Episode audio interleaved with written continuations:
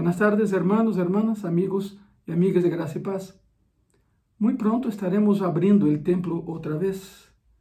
Son buenas noticias, claro que são boas notícias. Muito pronto estaremos avisando el día que ya se acerca para que podamos eh, reanudar los cultos presenciales. Por supuesto que guardando a sana distancia, con sanitización completa del auditorio, de los baños, como como tem que ser, ou seja, cumprindo todas as normativas que o governo nos, nos indica, ¿verdad? Somos respetuosos de la ley e, lo vamos a. Eh, de hecho, de hecho, são palavras de esperança que podamos, porque que escuchamos e que vamos abrir o templo outra vez. Todavía não, pero já muito pronto. Tu coração se alegra, meu coração se alegra al saber isso, verdade? Que muito pronto estaremos vindo-nos, não só que me vean a mim, sino que eu los vea a ustedes também. Já sabem que com a cena distância, em Graça e Paz, no auditório de Graça e Paz, eh, entraram 64 sillas. De todas as que temos, 64. Com a sana distância, um metro e meio para os lados, para delante, para trás, e já há todo um protocolo de reapertura. A isso estamos chamando um protocolo de reapertura. De hecho, em las redes sociais de Graça e Paz, podem eh, observar, podem ver todo o que estamos fazendo todo o que já hicimos e todo o que haremos para, com muito gosto, poder recebê-los eh, en el templo uma vez mais. Repito, são palavras de esperança. Pero qual é a palavra de esperança que, que vem a tu coração quando pensas em Cristo? Quando, quando éramos ninhos, quando éramos ninhos, e alguns dizem, eh, uma expressão muito mexicana, já choveu, já choveu. ¿Verdad? Yo creo que yo también puedo decir eso. Cuando yo era niño, ya llovió. Ya hace algún tiempo, ¿verdad? Pero cuando éramos niños, recibimos palabras de esperanza de nuestros papás, de nuestras maestras y maestros, ¿verdad? Cuando, cuando uh, no salíamos muy bien calificados en algún examen en la escuela, el maestro se acercaba y te decía, pues ánimo, estudia más para la próxima, vas a ver que sí. Isso nos dava esperança. Quando sucedia algo na família onde nós estávamos implicados e não era nada bueno o que passava, e então papá ou mamãe se acercava e dizia: Não te preocupes, já não lo vou fazer, já não lo hagas. ¿verdad?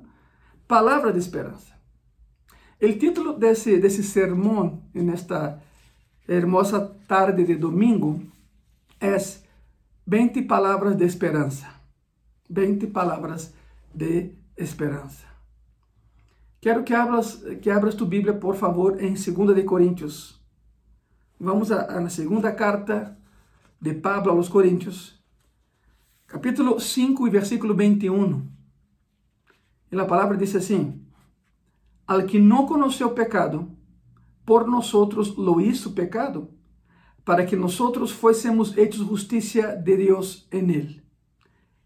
Es un solo versículo, pero abarca todo el evangelio de salvación que conocemos. Abarca la historia de la salvación.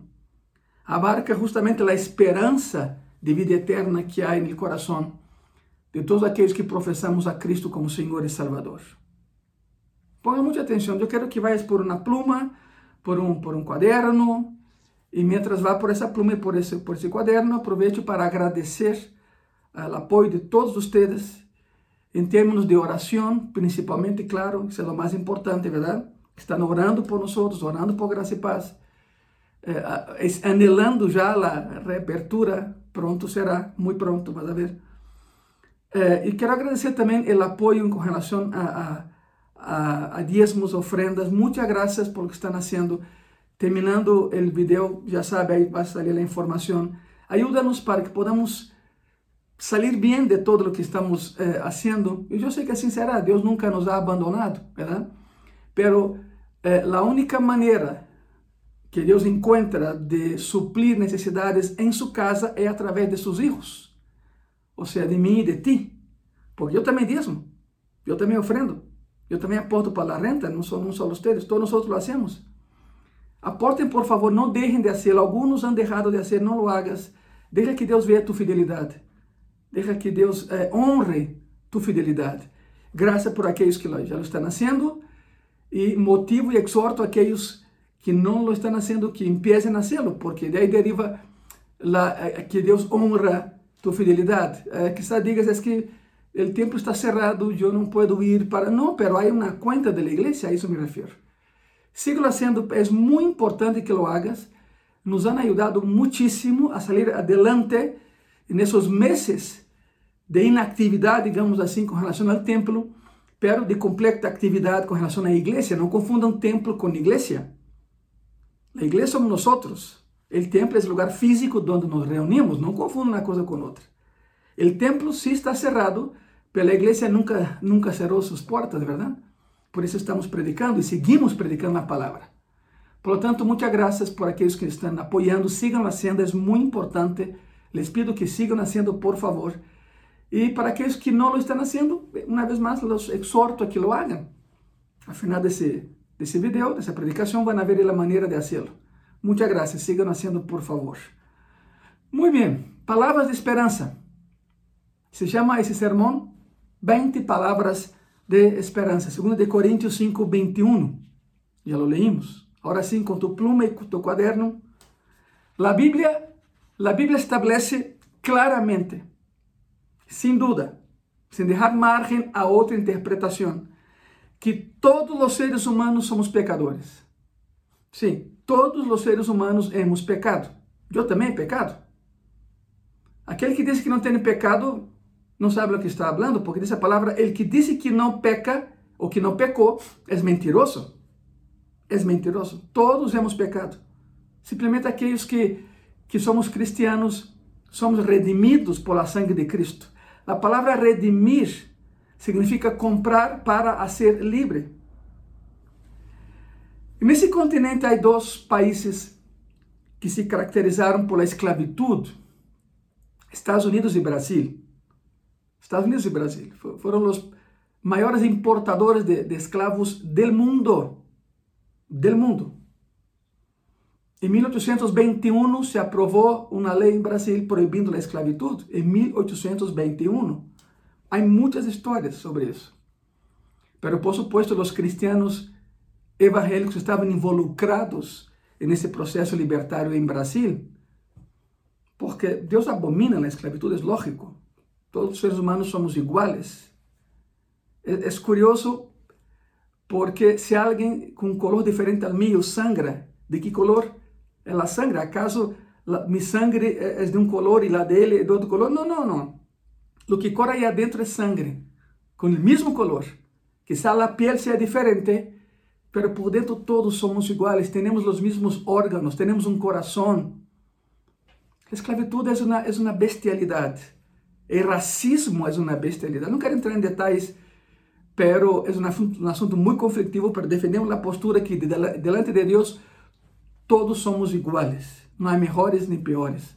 Todos somos, todos somos iguais delante de Deus. Pero há, há um processo. Há um processo de assimilar essas diferenças. Não porque outro seja de um color diferente ao meu, é melhor que eu ou eu melhor que ele. Não se trata assim. Não é dessa maneira. A palavra redimir vem do término, uma vez mais, comprar para ser livre. E hablo de, de Brasil, de allá vengo, eh, era muito comum que os cristianos evangélicos, no século XIX, em Brasil, iam a um mercado, suena feo, verdade? Iam a um mercado de escravos, compravam um escravo e lhe davam a carta, aí se diz carta de alforria, é a palavra, é o termo que se usa em Brasil, carta de alforria, significa, lo comprava e lhe dava a liberdade. Bueno, o mesmo hizo Jesus por nós, nos redimiu nos comprou e nos hizo livres. Por supuesto que nunca pertenecemos a Satanás, porque por aí há uma história, uma herejía, de que Cristo na cruz nos comprou de Satanás. Não, Satanás nunca foi dueño de nadie. Satanás não nos criou, nos criou Deus. E sempre fuimos de Ele, pero alguns se alejaram. E então eram escravos del pecado. Y por eso Cristo en la cruz nos redimió, o sea, nos compró del pecado y nos hizo libres otra vez y permanezcamos en esa, en esa libertad en Cristo Jesús. Pero la Biblia es muy clara cuando nos dice, mira, no, no crean que son mejores que otros, todos los hombres son pecadores. El pecado, hermano y hermana, amigo y amiga, ponga mucha atención, el pecado es un virus mortal pero que mata eternamente. O pecado te mata, pero te mata eternamente. O inferno está lleno de pecadores não redimidos que tiveram sua oportunidade. Estou seguro que alguém lhes apresentou o Evangelho e lo rechazaram. Alguém lhes apresentou a Cristo e não o aceitaram. Ou acaso crees que no inferno há pessoas justas que nunca escutaram a palavra, que não tiveram oportunidade? Não, se tiveram oportunidade, estou seguro. Pelo contrário, Deus seria injusto as pessoas vão ao inferno não porque los envia ou las envia, sino porque eles decidem. Porque mira, uma vez que rechaces al cielo, aceptas al inferno. Não há um término meio aí, não há meias tintas, ou é um ou é outro. Quero que entenda muito bem isso nessa tarde. Muito bem. Tú que me estás viendo, si algún día rechazaste a alguien que te predicó la palabra, si algún día rechazaste el mensaje de salvación, si algún día rechazaste a Cristo, estás en un camino al infierno. Perdóname, pero es la verdad. Pero en esta tarde, Dios te da una otra oportunidad para retomar el rumbo al cielo. Ninguna religión te lleva al cielo. Ningún hombre te lleva al cielo. Nadie te lleva allá, a excepción de Cristo. Jesucristo es el único que te lleva al cielo. Él dijo, yo soy el camino, la verdad y la vida. Nadie llega al Padre si no es por mí, dijo el Señor Jesucristo. Cuando dicen amén a eso, ¿verdad? Amén. Significa estamos de acuerdo. Así sea, así es y así será. Por lo tanto, retomando el tema. El pecado es un virus que mata y mata eternamente. Y solo hay una vacuna. Solo hay una vacuna para ese virus. Y la vacuna es Jesucristo. ¿Cómo se aplica esa vacuna en el hombre que es pecador para que ese hombre pecador ya no peque y vaya al cielo un día? La vacuna es Cristo. ¿Cómo se aplica la vacuna? A través de la reconciliación del hombre con Dios. La reconciliación entre el pecador y aquel que es santo, santo, santo. Su nombre es Jesucristo. La reconciliación. Y surge otra pregunta. Surge otra pregunta. ¿Cómo el hombre pecador puede reconciliarse con Dios que es santo, santo, santo? Ya vimos que el pecado, el pecado es un virus que mata eternamente. La vacuna es Cristo. Pero ¿cómo se aplica esa vacuna en el hombre? A través de la reconciliación de ese hombre con su Dios, con Dios. Pero ¿cómo es posible que el hombre pecador sea reconciliado con Dios que es santo, santo, santo? En el versículo que acabamos de leer, 2 Corintios 5, 21, encontramos la explicación para esa paradoja. Encontramos la solución para ese problema. La verdad es que esta oración única, pequena, e que alguns leem correndo, como se não tiver importância. A verdade é que essa oração, esse pequeno versículo, resolve o dilema mais profundo sobre como Deus pode reconciliar-se com os pecadores, como os pecadores podem reconciliar-se com Deus, que é santo, santo, santo. E para entender esse processo, que não é difícil, mas há que entendê-lo, para entender esse processo, devemos estudar quatro características que há nesse pequeno versículo. Sim, quatro. Tão pequeno, mas tão rico, tão extenso. Para entender esse processo que estamos falando, toma tu tempo, senta comodamente onde estás, com tu pluma na mão, com tu quaderno na mão, ok. E nesse pequeno versículo há quatro características para esse dilema de como nós, sendo pecadores, podemos reconciliar-nos com, com Deus através de Jesucristo e um dia ir ao céu. Há quatro características nesse versículo. Está el benefactor, número um. Número dois, está el sustituto. Número tres, los beneficiarios. Número cuatro, el beneficio. Para aquellos que están tomando sus notas, te felicito. Qué bueno que lo haces. Ahí te va.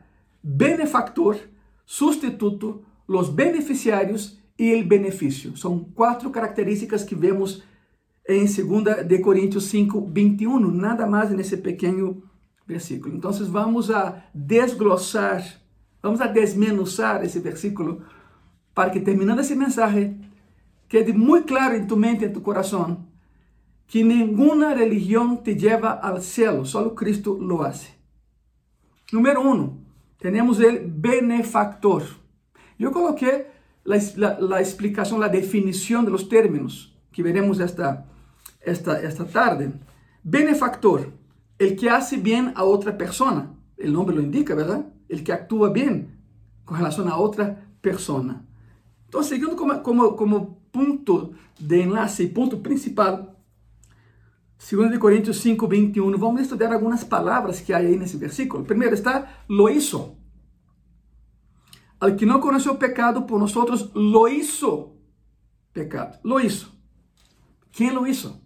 Porque aquí hay una acción.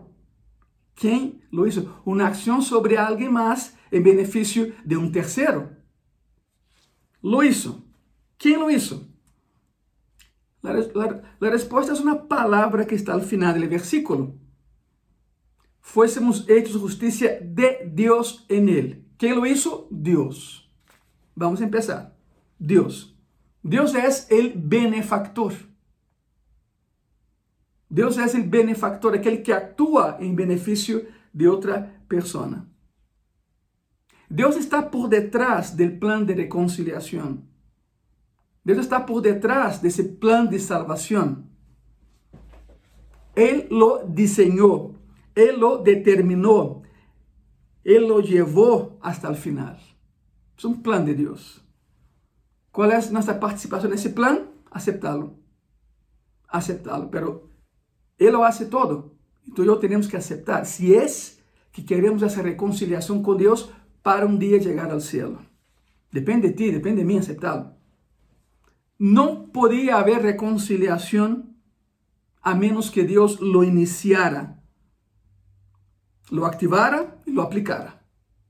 No podía haber reconciliación a menos que Él la iniciara, esa reconciliación, la activara y la aplicara. No podía provenir esa reconciliación de fuente humana, por mejor que sea la persona. Porque não há nada que o homem pueda fazer que dê como resultado sua reconciliação com um Deus que é santo. Nada de lo que tu e eu hiciéramos proporcionaria essa reconciliação e, por ende, salvação. Não somos capazes de fazê-lo. Não está em nós fazer isso. Isso é precisamente o que promete, ojo, isso é precisamente o que prometen as religiões de los homens, inventadas por el hombre. El término religión viene de la palabra religare, de latín. Religare significa volver a conectarse, en ese caso con Dios. Quando Cristo caminhou por Galileia, quando Cristo caminhou por Israel, Cristo disse: Venid a mim, venid a mim. Não, não havia uma estrutura religiosa, não havia eh, a obrigação de fazer algo para acercar-se. Ele disse: Venid a mim, todos os que estáis trabajados y cansados, y yo los haré descansar. Venid a mí. Dijo, yo soy el camino, ya saben, camino, verdad y vida. Nadie viene al Padre si no es por mí. Fue por eso que los fariseos se encenderam en contra de él, porque ese hombre vino y dijo, ninguna religión te lleva al cielo. Yo te llevo al cielo. Rompiendo estructuras, rompiendo paradigmas. Por eso, eso es precisamente lo que prometen las religiones e não cumprem levar-te ao céu. Há líderes religiosos que, que dizem: Ven, eu te ensino o caminho. E Cristo dijo: Eu sou o caminho. Hay líderes religiosos que, dicen, miren, yo te enseñaré cómo tener vida. Y, dijo Cristo, yo soy la vida. Otros dicen, eh, eh, yo te enseñé la, puerta. Él dijo, yo soy la puerta. Entra en mí y tendrás salvación y vida eterna. Solo Cristo dijo esas cosas. Asumió el compromiso. Por amor, no por otra razón. Por eso las religiones prometen y no, y no cumplen. Me acuerdo de una de algo que pasó conmigo hace algunos años. Um, fui a predicar a un congreso, no me acuerdo dónde, pero uh, bueno, y, termina, y terminé la primera noche del congreso, se acercó una familia para predicar conmigo. Era papá, mamá y dos hijas, jovencitas, jovencitas las dos. Entonces la mamá nos presentó y dijo, hermano Ángelo, yo y mis hijas te conocemos, eh, ya te escuchamos predicar muchas veces. Le dije, muchas gracias, hermana. Y digo, pero aquí está mi esposo, mi esposo no es cristiano, pero decidió acompañarnos hoy porque insistimos en que eh, en venir a verlo y escuchar la palabra, hermano. Y lo felicité, lo saludé, te felicito, pues que Dios te bendiga. Qué bueno que, que viniste. Y espero que te haya gustado.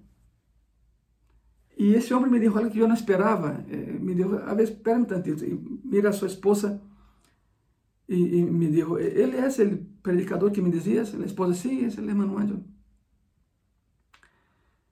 Y ese hombre me miró y me dijo, a ver, eh, Señor, yo le escuché adentro y me gustó, me gustó. No entendí muchas cosas que mencionabas ahí de la Biblia y todo, pero bueno, pero es la primera vez que vengo a un evento así para acompañar a mi esposa, a mis hijas. Pero yo le tengo una, una pregunta, ¿ok? Y yo siempre digo, le digo, mira, pregúntame, si yo sé la respuesta, te la doy. Pero si no la sé, no te voy a engañar, ¿no? Simplemente voy a decir, no, no sé, no sé.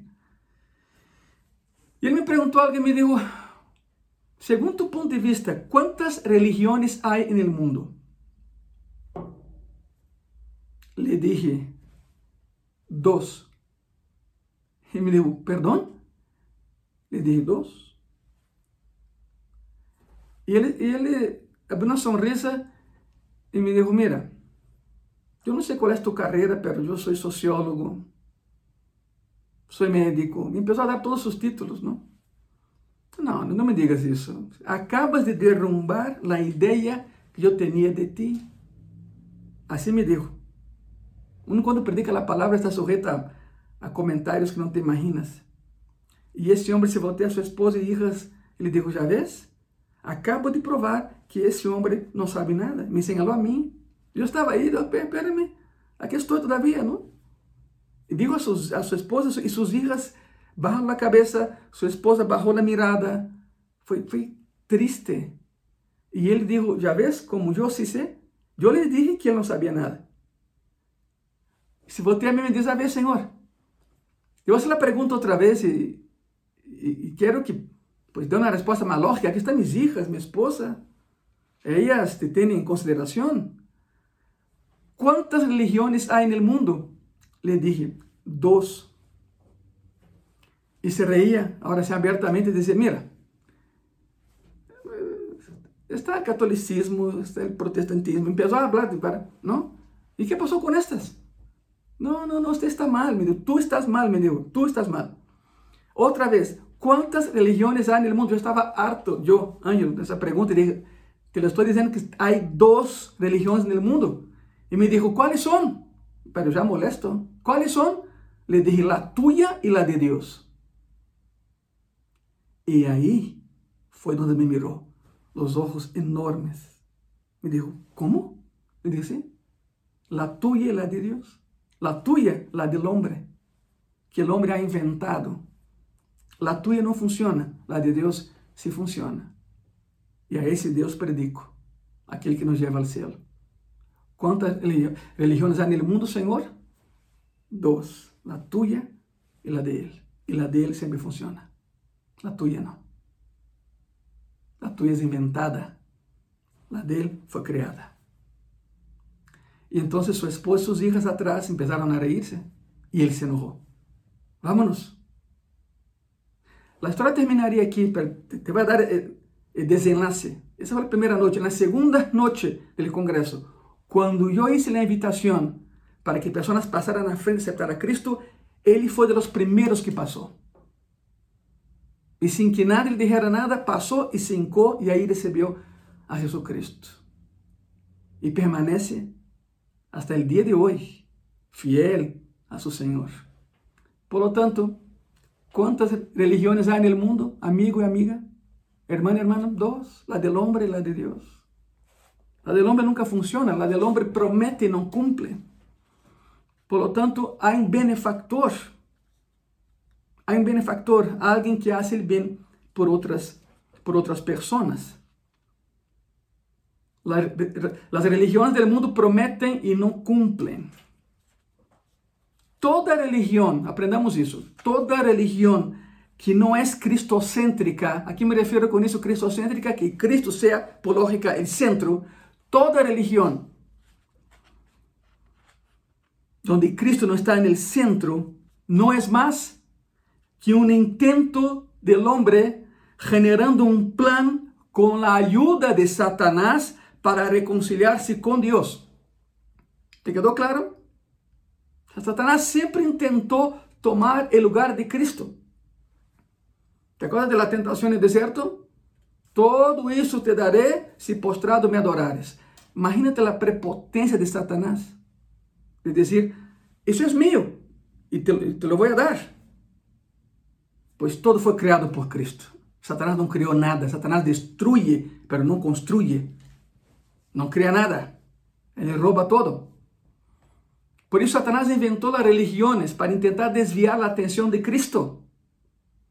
Mientras el hombre siga una religión, se aleja de Cristo. Y essa religión, a fin de cuentas, a fin del proceso, no lo lleva al cielo. Miente otra vez. Promete y no cumple. Por isso, voy a repetir para que quede claro: toda religión que no es cristocéntrica no es más que el hombre generando un plan con la ayuda de Satanás para reconciliarse con Dios. Eso es imposible. Porque Satanás no quiere que nadie se reconcilie con él, porque una vez que el hombre lo hace, va al cielo. Y Satanás no quiere que nadie vaya al cielo, por supuesto que no. La gran pregunta aquí es, ¿por qué el hombre es incapaz de hacerlo? ¿Por qué el ser humano es incapaz de, por su propia cuenta y solo, reconciliarse con Dios a través de Cristo e ir al cielo? ¿Por qué el ser humano es, es, es incapaz de hacerlo? la respuesta está en Romanos 3. Romanos 3, versículos 10 y 11. Y la palabra dice así, como está escrito, no hay justo, ni aún uno. No hay quien entienda, no hay quien busque a Dios. No hay un solo justo, el único justo es Cristo. Es imposible que el hombre genere salvación propia para ir al cielo. Fue Dios quien, escuche eso, al que no conoció pecado, por nosotros lo hizo pecado. Entonces el plan de Dios. ¿Sabe qué es el plan de Dios? Te voy a desglosar lo que estamos hablando en esta tarde. El plan de Dios es ese, ponga mucha atención. Jesús fue a la cruz, Jesús fue a la cruz, no porque los hombres lo eligieron a Él, aun cuando lo hicieron. Jesús fue a la cruz no porque los judíos tramaron contra él, aun cuando lo hicieron. Jesús fue a la cruz no porque la multitud quería su muerte, aun cuando lo hicieron. Jesús fue a la cruz porque lo planeó. Así tenía que ser. Era el único medio a través del cual se podía llevar a cabo la reconciliación del hombre pecador con Dios que es santo. Porque solo Dios puede pagar una deuda con Él mismo. Solo Dios puede pagar esa deuda. ¿Te imaginas? Te la voy a dejar muy claro, muy fácil. Muy fácil. El hombre pecó. Edén, ahí empieza la historia. El hombre, el ser humano pecó. ese pecado lo, lo quita al hombre de la presencia de Dios, lo separa de Dios. La única manera de que se pague essa deuda, porque é uma deuda de santidade, la única manera era derramar sangre de un inocente que pagar la deuda por los demás. Pero aquí hay un problema. Como acabamos de ver, no hay un solo justo. Todo hombre es pecador. Para que alguien pudiera pagar el precio por su raza, alguien de esa raza tenía que morir para pagar el precio por los demás. Porque la palabra dice, sin derramar sangre, no hay remisión de pecados. O problema é que, eh, como foi o homem que pecou, um homem tinha que morrer para salvar a toda a humanidade. Se uma vaca houvera pecado, uma vaca tinha que morrer pelas vacas, pero aqui hablamos de gênero. Foi um ser humano que pecou. Então, outro ser humano tinha que pagar o preço por todos os demás. Pero sabe que? O homem peca. O homem peca. O homem muere o homem pode morrer por os demás, pero sabem que o homem é pecador, então o homem não pode pagar o preço por semelhantes. O único que não peca é Deus. Pero aqui é um problema. Deus não muere. Ele é eterno.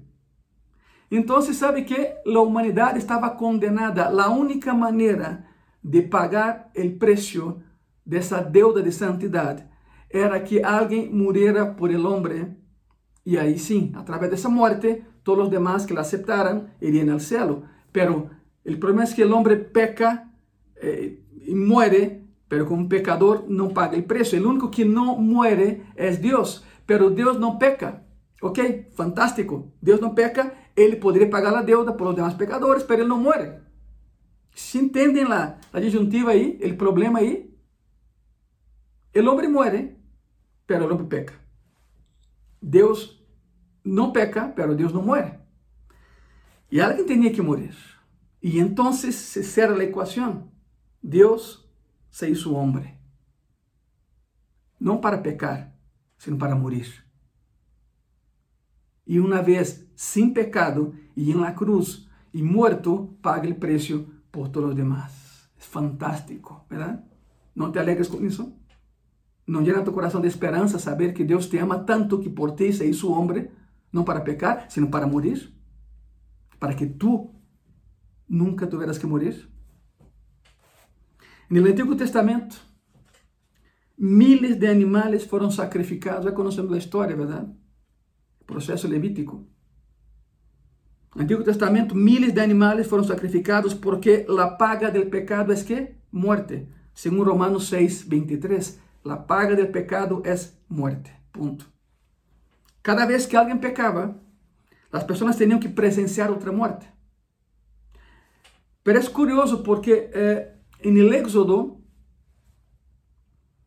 alguien pecaba, entonces el papá de la familia agarraba un animalito y lo mataba. No era el sacerdote que mataba el animal, era el dueño del animal, para que le doliera más.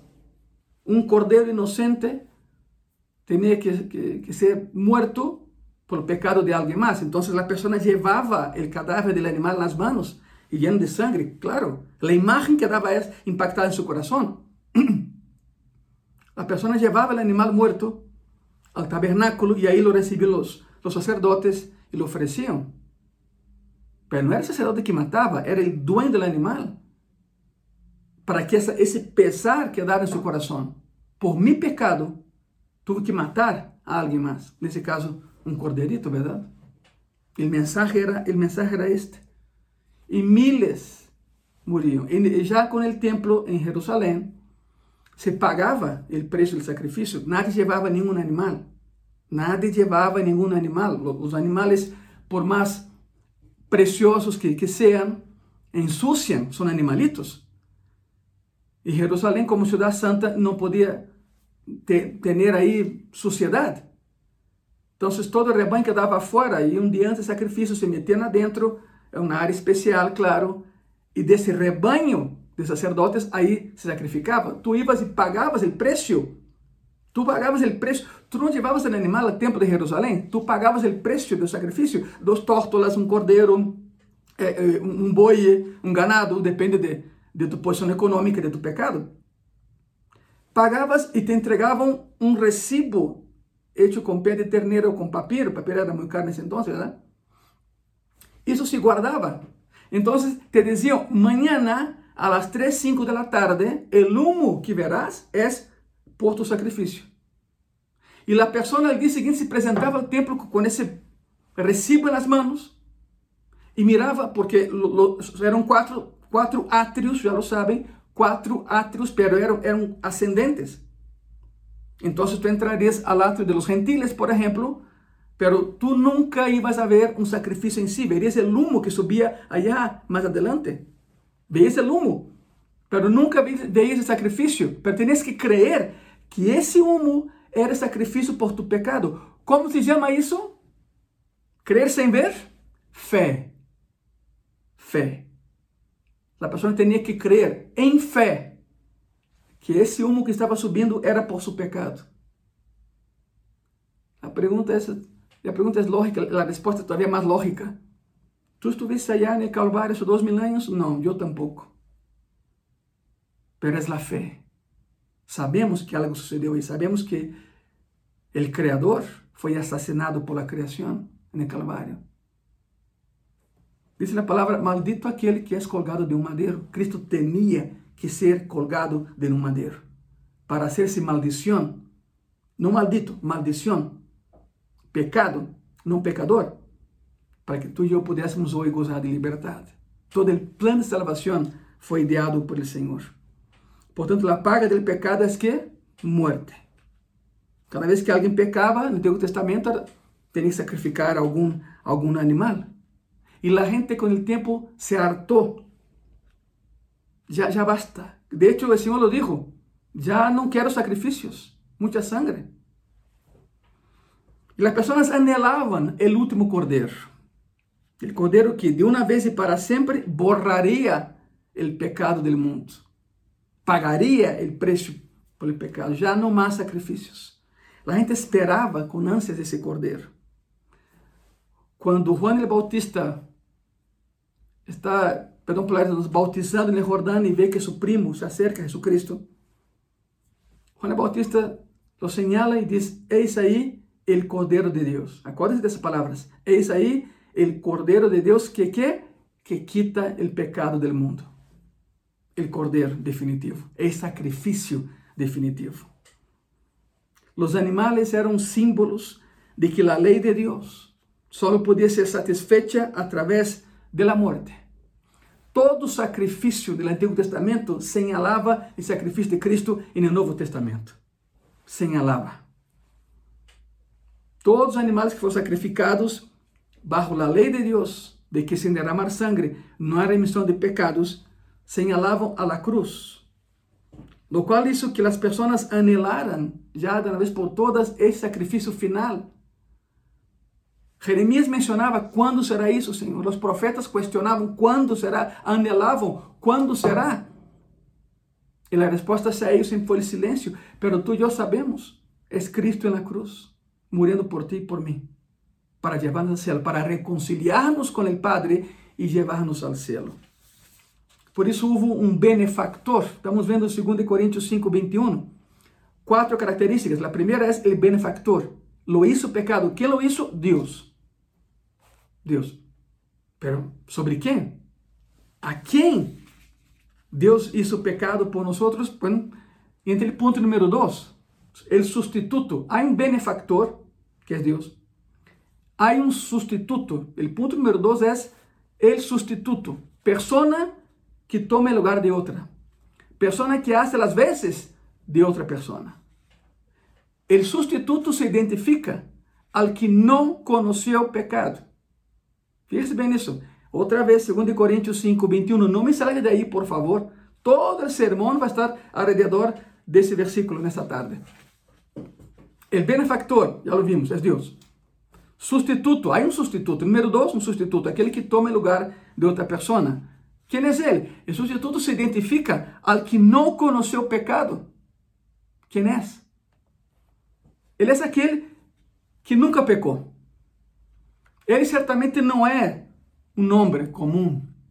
Porque Romanos 3.10 dice, no hay justo, acuérdate, no hay justo ni aún, no lo hay. Ningún ser humano califica para el sacrificio por todos. Ningún ser humano puede salvar a todos.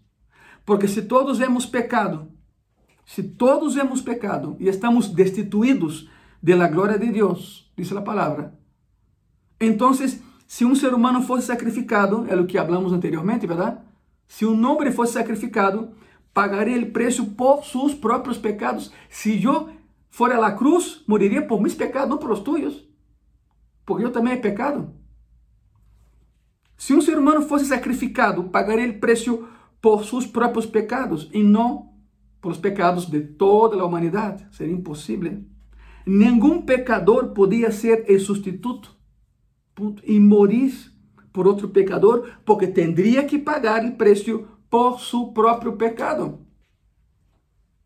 A única maneira de que um homem sem pecado muera por os pecados de todos e los redima para salvação, ou seja, los compre para salvação, é que esse homem seja Deus.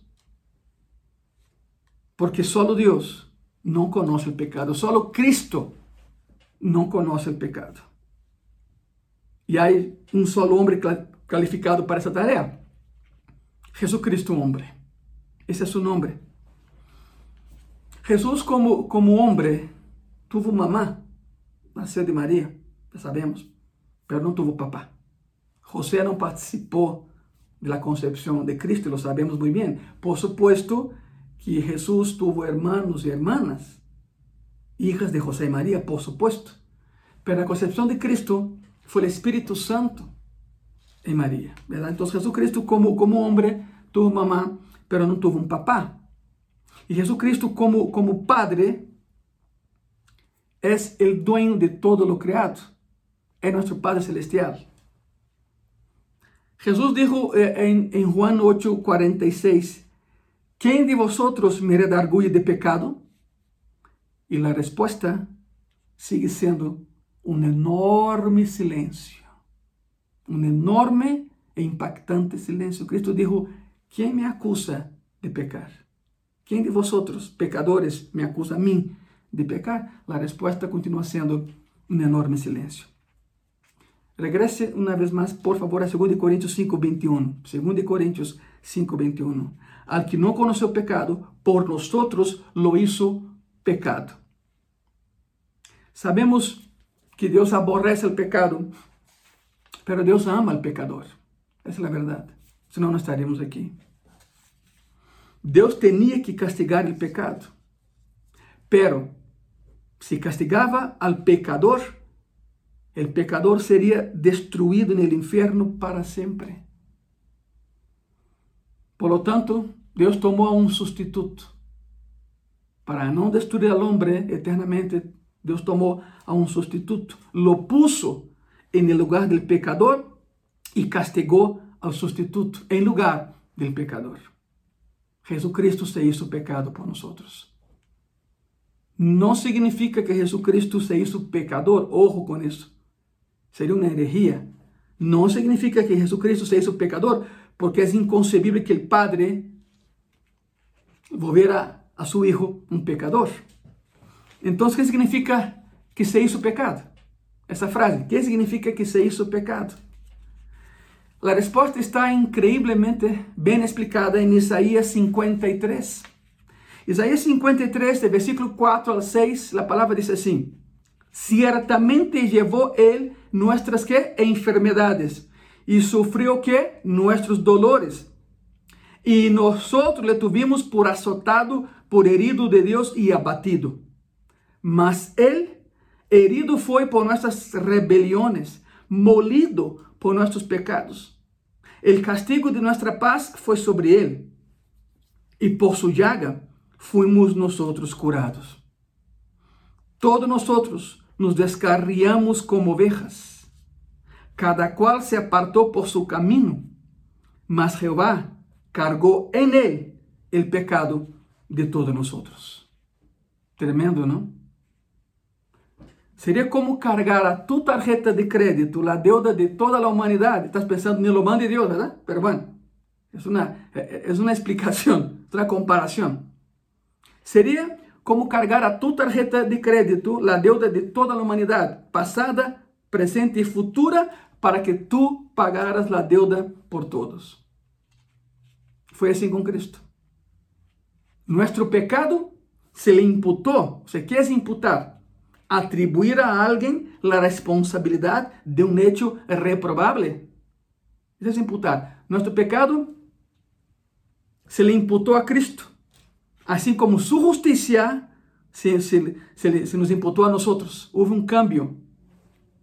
En otras palabras, aunque Cristo murió en la cruz, Él no se hizo malo como lo somos nosotros.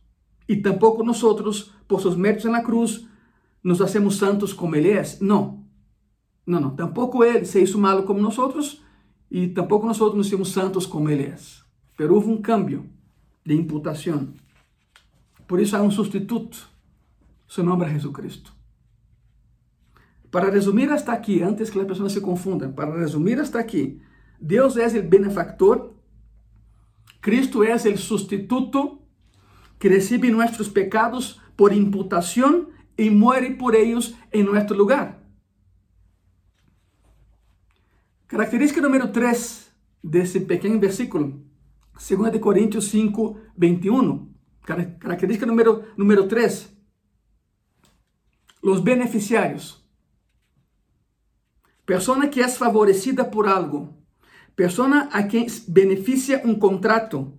Persona con derecho a recibir algo. Isso es un beneficiario. 2 Coríntios 5, 21. Al que no conoció pecado, por nosotros lo hizo pecado. ¿Quiénes son esos nosotros? Regrese um pouquinho. 2 Coríntios 5, 17. Aí está a explicação. 2 Coríntios 5, 5, 17. De modo que, se alguno está em Cristo, nova criatura é.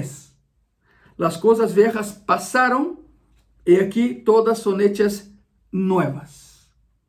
Ahí están beneficiarios, nosotros. Con la salvación ocurre un cambio, una nueva creación.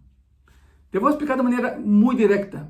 Así como tú naciste, nunca entrarás al cielo. Así como yo nací, yo nunca entraría al cielo. Por eso, en términos cristianos, hay que nacer de nuevo E esse novo nascimento em Cristo nos leva ao céu. Não significa que tens que entrar, uh, perdão por dureza, la rudeza, pero não significa que nascer de novo é que entro ao útero de minha mamã e nasco outra vez. Foi o mesmo que lhe disse Nicodemo a Cristo. Nicodemo a Cristo, verdade? Não, não é isso. O novo nascimento é espiritual. Seguir com tu, com tu idade, biologicamente hablando, pero nascer espiritualmente, nascer de novo. Porque assim como hayamos nascido, nunca entraremos ao céu. Pero se, se nascemos de novo, se nascemos de novo em Cristo, uma nova relação de amistade com Cristo, reconhecendo a Ele como único Senhor e Salvador. Esse é o novo nascimento, então Ele nos levará ao céu. Outra vez, com a salvação, ocorre um cambio, uma nova criação. Pero aún com tal cambio, não teremos justiça suficiente para satisfazer ao Deus que é santo, santo, santo, aún com esse cambio. Por isso, Ele tem que cobrir-nos com a justiça de Cristo, para que, como justos, podamos estar em sua presença e no céu. Tu entregas tu pecado a Cristo e Ele te entrega a ti sua justiça, te hace justo ou justificado. E então, dessa maneira, chegaremos ao céu. A palavra nosotros, a palavra nosotros, hermanos, hermanas, amigos, amigas, se refere a los que estamos em Cristo a los que creem em que Ele morreu por nossos pecados. Significa a los cristianos evangélicos. Esses somos nós. Não somos melhores que nadie, simplesmente estamos vendo mais allá. A palavra diz por nós, quem somos nós? Aqueles que han aceptado a Jesucristo como único Senhor e Salvador, o único caminho ao cielo, sem pagar nada, não tens que pagar nada absolutamente nada ni a nadie, simplemente es abrir tu corazón y aceptar a Cristo ahí. Yo creo que es una buena época para hacerlo. Yo creo que es un buen día para, para hacerlo, ¿verdad? Cristo a la cruz por todos. Cristo murió en la cruz por todos, pero no todos lo aceptan. El pasaje habla por nosotros, ese nosotros es el grupo de personas que sí lo hemos aceptado como Señor y Salvador de nuestras vidas. Hay una cuarta característica. Ya vimos que hay un benefactor, ya vimos que hay un sustituto. ¿verdad? El eh, benefactor, ¿quién es? Dios. El sustituto, ¿quién es? Cristo. Los beneficiarios, nosotros. Pero ¿cuál es el beneficio? ¿Cuál es el beneficio? Cuarta característica, en ese versículo que acabamos, que estamos leyendo, estudiando en esta, en esta tarde, ¿verdad? 2 Corintios 5, 21. Cuarta característica, el beneficio. ¿Y qué significa beneficio? Bien que se recibe, conjunto de derechos que se recibe. Eso es, que significa beneficio. El final de 2 Corintios 5, 21, el final nos muestra el beneficio. Para que nosotros fuésemos hechos justicia de Dios en Él. Quizás digas, pero ¿cuál es el beneficio ahí? No lo veo somos hechos justos delante de Dios, somos justificados delante de Dios y así entramos al cielo. Cuando Dios mira al pecador, al pecador arrepentido, Él lo ve cubierto por la justicia de Cristo. Dios no lo responsabiliza nunca más por sus pecados, porque Jesús pagó totalmente el precio por la sentencia de muerte que estaba sobre el pecador y muerte eterna. El plan era que Él muriera por todos los pecados de toda la humanidad. Es el plan de salvación. Que Cristo viniera, se hiciera hombre, naciera, viviera aquí, caminara, muriera como hombre, pero como Dios redimiera a todos. Porque un inocente y un justo, cargando en Él la sentencia de pecado de todos nosotros que sí somos pecadores, somos injustos. El plan era este. Pagó completamente el precio de la sentencia. El plan era que Él muriera otra vez por los pecados de toda la humanidad. Nadie que no sea declarado justo, santo, puede estar en la presencia de un Dios que es santo, santo, santo. ¿Quieres ir al cielo? Ok, va de nuevo. El pecado es un virus e um vírus que mata e mata eternamente. A vacuna contra esse vírus é Cristo. E a maneira de aplicar essa vacuna es a través de la reconciliación del pecador con Dios que es santo. ¿Y cómo se da ese proceso? Que Cristo murió en la cruz por ti y por mí. Y nos inyectó, nos inyectó esa vacuna de santidad. No somos como Él, no somos dioses, nunca lo seremos, ni Él será como nosotros, pero murió por nosotros. El plan era este. Y sucedió. Nadie que sea declarado justo y santo irá al cielo, pero a través de la imputación de nuestra deuda a Cristo, podemos entrar a su presencia y permanecer ahí. ¿Sabe hasta, hasta cuándo? Eternamente. ¿Cuánto dura la eternidad? Es eterna. Nadie te quitará del cielo. Pero tienes que aceptar a Jesucristo como Señor Salvador. Es la única vacuna en contra del virus del pecado. El benefactor es Dios. El sustituto es Cristo. Los beneficiarios son aquellos que reciben a Cristo en su corazón, nosotros. El beneficio es que somos justificados de todo pecado y así podemos estar en su presencia para siempre. Pero por supuesto, una vez que Cristo entra a tu corazón, ya no peques. Ya no peques. No es una excusa para pecar, no. No tienes permiso para pecar. A tentação sempre vai estar em tu vida. Todos somos tentados todos os dias, pero uma coisa é ser tentado e outra coisa é cair em pecado. É uma grande diferença. Pide a ajuda de Cristo e te vai ajudar a que não peques. Ok, quais são os passos a dar? Depois de toda essa explicação, quizás digas, ok, pastor, pero como le hago? Quizás é a primeira vez que nos está vendo e eu, eu digo algo, e irmã, eh, eh, eh, comparte esse, esse video a tus contactos, que a palavra llegue. Quizás tu digas, eu não sei predicar, não, pero eres o meio a que eu possa predicar, verdade? Comparte esse video a tus familiares e amigos. Não quede, não, não quede, não quede de braços cruzados, temos que fazer algo. O mundo se está perdendo. Passos a dar. Tu que me estás vendo. Se queres reconciliar-te com, com Deus através de Cristo e ir ao céu, tu passado não importa. Quizá tu digas, não é que hice tantas tonterias, tu passado não importa. A palavra diz, nova criatura somos em Cristo Jesus. As coisas velhas passaram e todo se hace novo com Cristo. Por isso, queres começar de novo? Queres, queres dar um rio em tu vida? Te felicito. Porque já tocaste muitas portas, verdade? Quizá tocaste um montão de portas e nenhuma se te abre. Ou quizá alguma se te abriu e não era o que tu pensavas. Pela única porta verdadeira e definitiva que te leva à salvação e vida eterna é Jesus Cristo. Se queres entrar por essa porta e seguir esse caminho, passos a dar. Aqui são os passos que tens que dar. Passos a dar. Te vou guiar nesse processo. Reconoce que eres um pecador. Esse é o primeiro. O primeiro. Não digas, não, é que eu, não, não, não. Todos hemos pecado. A Bíblia nos diz. A palavra de Deus nos diz.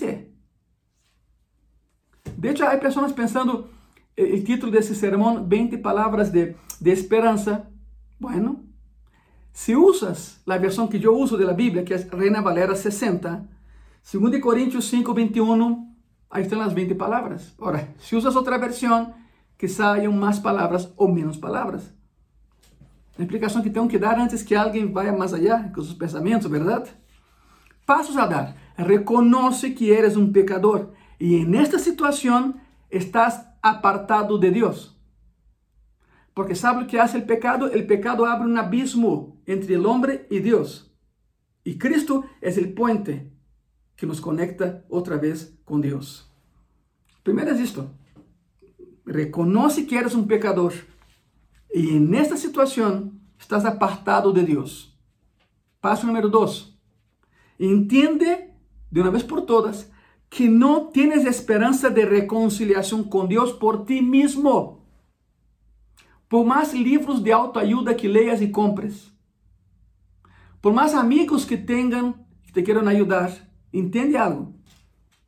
No tienes esperanza de reconciliación con Dios por ti mismo, por mejor persona que seas, por más inteligente que seas, por más preparado que crees que estés. Tú no puedes hacer ese proceso. Es de Dios, no tuyo. Paso número tres. Tienes que saber algo. Sepa que vivirás perversamente en esta vida sin Cristo y sufrirás un tormento eterno en la otra vida. Não, não, não, não me culpe, não estou inventando nada, está na Bíblia. El ser humano foi hecho para ser eterno. Esse corpo, el cascarón, um dia regressa à terra, de aí salimos. Aí está Adão, verdade? Por que crees que a terra mm, absorve o corpo? Por que crees que, que, que a terra acapara o corpo? Porque de aí venimos, somos barro. Todos descendemos de Adão e Eva. Del polvo venimos e ao polvo regressamos, diz a palavra. De lo contrario, la tierra expulsaría el cuerpo, porque es algo ajeno a ese medio. Pero como de ahí venimos, a través de Adán y Eva, como Adán fue creado del barro y venimos de Adán, entonces regresamos, e-, ese cuerpo, ese cascarón regresa a la tierra de donde salió. Pero el alma y el espíritu se unen. Es como una amalgama. Tu espíritu te conecta con Dios. En el alma está el intelecto y tus emociones.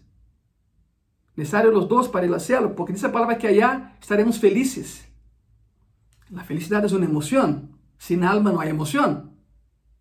Por tanto, esos dos se forman un cuerpo glorificado, se unen, se amalgaman un cuerpo glorificado. Pero aquí va la, la, la sentencia. ¿Dónde pasarás tu eternidad? Hay dos lugares, no hay tres. Siento ser tan claro y tan directo, pero a eso Dios me llamó. Y con mucho respeto, tengo que decir a aquellos que creen que el purgatorio existe, el purgatorio no está en la Biblia. No existe una sala de espera. No existe. Cierra los ojos aquí y los abres o allá o más abajo. Punto. No hay una antesala. No hay una sala de espera. Hay un cielo y hay un infierno. Pero tú decides en vida para dónde quieres ir después que esa vida cese. Sí, es duro, pero es claro. Lo dice la palabra. Por lo tanto, amiga y amiga, hoy es tu día. Hoy es tu día de cambiar el rumbo de tu vida para que un día llegues al cielo. Pasos a dar. Reconoce que eres un pecador. Y así como estás, estás lejos de Dios. Paso número dos, entiende que no tienes esperanza de, de, reconciliación por ti mismo, ni por ninguna religión, ni por ninguna persona. Paso número tres, tienes que saber algo. Vivirás perversamente en esta vida sin Cristo y sufrirás un tormento eterno. Porque sin Cristo en el corazón, las personas van al infierno. Con Cristo, al cielo. Punto. Esos son los pasos que dar. Entonces, pastor, ¿qué hago? Alguien está pensando, esa práctica empezó bonita, ya no me gustó. No, no, no, la verdad es muy incómoda, claro, yo entiendo. Pero yo no puedo pararme aquí delante de ti y mentirte. Lo que yo digo está aquí, en la Biblia. Eso no es invención mía. Siempre he dicho, yo no estoy en contra de nada ni de nadie, yo estoy a favor de Cristo. Mi función es llenar el cielo predicando la palabra de Dios, el Evangelio de salvación, las 20 palabras de esperanza que estamos viendo hoy. Ya vimos los pasos que tienes que dar. ¿Sigues conmigo, verdad? Espero que sigas conmigo. Entonces, tienes que creer que Dios mandó a su Hijo al mundo en forma de hombre para morir como tu sustituto en la cruz.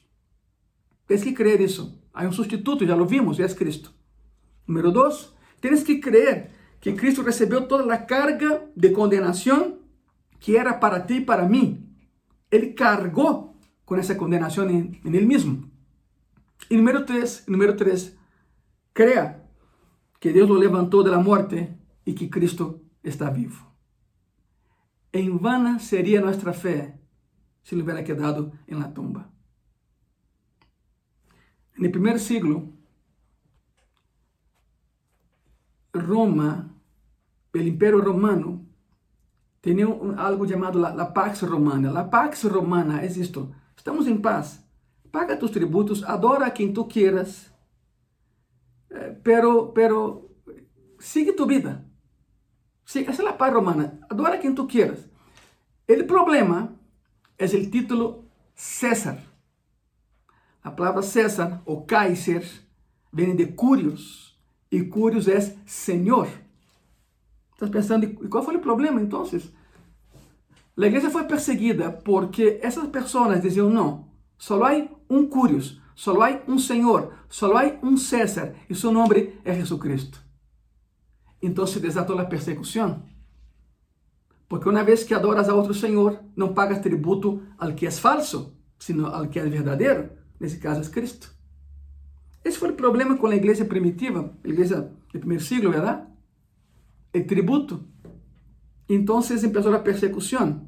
Agora, qual seria a maneira de que Roma acabara com a igreja? Ok, vamos a, vamos a ver esse ponto. Qual seria a maneira correta, segundo eles, e rápida, de acabar com eh, eh, eles diziam los del camino, porque Cristo dizia, eu sou o caminho, verdade e vida. Então, En el siglo decían a los del camino, los de Cristo, los cristianos. La palabra cristiano significa pequeño Cristo. Era una burla, pero hoy en día es nuestra identidad, somos cristianos. Ok, ¿cuál sería la manera de que Roma acabara con la iglesia? Simplemente presentando el cadáver de Jesucristo. Hermano, hermana, si algún líder romano apresentar o cadáver de Cristo em praça pública, se acabou a igreja. Porque nossa fé se basa em que sim murió na cruz, pero que ressuscitou e vive. E vive. Cristo chegou a ter 5 mil seguidores, segundo ano de ministério. Pero já terminando o terceiro, já não havia nenhum. É mais, morreu na cruz solo, todos o abandonaram, todos se alejaram, porque lo estavam vendo morir. E pensaram, não, esse não é, esse não é Deus. Deus não muere. Nunca entenderam o processo de salvação, hasta que lo viram ressuscitado dias depois. Por lo tanto, la, la em que Roma acabaria com a igreja e se quitaria desse dolor de cabeça era apresentando o cadáver de Cristo em praça pública. ¿Por que nunca lo hicieron? Dime tú, ¿por qué nunca lo hicieron? Porque nunca tuvieron su cadáver, porque Cristo no está muerto, Cristo está vivo. Está aquí conmigo, está ahí contigo, está en nuestros corazones. El proceso de salvación abarca a un benefactor, Dios. Abarca a un sustituto, Cristo. Hay beneficiarios, tú y yo. Y hay un beneficio la vida eterna en Jesucristo. En esta tarde, mi amigo y mi amiga, yo quiero orar por ti. Después de escuchar lo que está escuchando. Y lo bueno es que puedes repetir. E, e, esa predicación está en Facebook, está en YouTube, está en la red social de la iglesia. Tenemos un montón de redes sociales. Búscanos ahí, búscanos ahí, síguenos. Siempre habrá palabra de Biblia y de Dios para ti en las redes sociales de gracia y paz. No palabra del pastor, palabra de Dios. Por isso, nesta tarde, depois de escuchar o que escuchaste, toma tu decisão. Aí donde estás.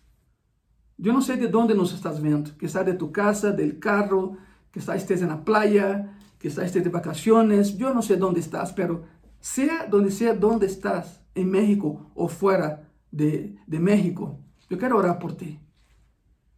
Prepárate, pero acepta a Jesucristo hoje em tu coração. Não estou hablando de religião. Não estou dizendo cambia tua religião, não estou falando disso. Estou falando de um cambio de vida. Um cambio de vida. Se nesta tarde, depois de escuchar o que escuchaste, decidiste cambiar de vida porque já não podes contigo mesmo, mesma. Se nesta tarde decidiste ir ao céu um dia, haz uma oração comigo. É tudo o que te pido, haz a oração comigo. Cierra tus ojos donde tú estés. Sí, ahí. No te dé pena. Quizás de que estoy en medio de mucha gente, pues métete al, ba al, al baño, ve, ve, al baño. Pero es necesario que hagas una oración. Que Dios escuche tu voz, ¿ok? Cierra tus ojos y repite conmigo. Señor Jesús, en esta tarde reconozco que sin ti nunca llegaré al cielo. Señor Jesús, perdona mis pecados, perdona mis fallas, porque en esta tarde, en este lugar y en este momento, te acepto en mi corazón como mi único Señor y mi Salvador. Amém. Fácil. Difícil para Cristo en la cruz, pero fácil para ti hoy. Por supuesto, por supuesto que si esa oración fue hecha a la ligera, de nada te va a servir. Estoy sincero. Pero si hiciste esa oración de todo tu corazón, no solo de labios, de todo corazón, te felicito. Dice la palabra que quando um pecador se arrepiente, su nombre é escrito em um livro que há no céu, o livro da vida. E nesse momento há um ángel escrevendo tu nome nesse livro. E um dia nos veremos allá. Claro que antes nos veremos em graça e paz, pero no futuro nos veremos allá no céu. Te felicito, hermano, hermana. Já já posso dizer-lhes hermanos, hermanas, amigos e amigas, verdade? Porque se, se, se esta oração foi hecha de todo o coração, irás ao céu. Mantente com Cristo. Muy importante, porque ¿cuál es el paso a seguir ahorita? Mantente con Cristo. Busca una iglesia evangélica cerca de tu casa y congrégate ahí para crecer, para crecer en Cristo. Primeiro passo, já, já, já lo disse, foi o passo mais difícil, verdade? Aceitar a Cristo. Se não tens igreja e queres vir a graça e paz com nós, eres bem-vindo. Eres minha invitado, eres minha invitada.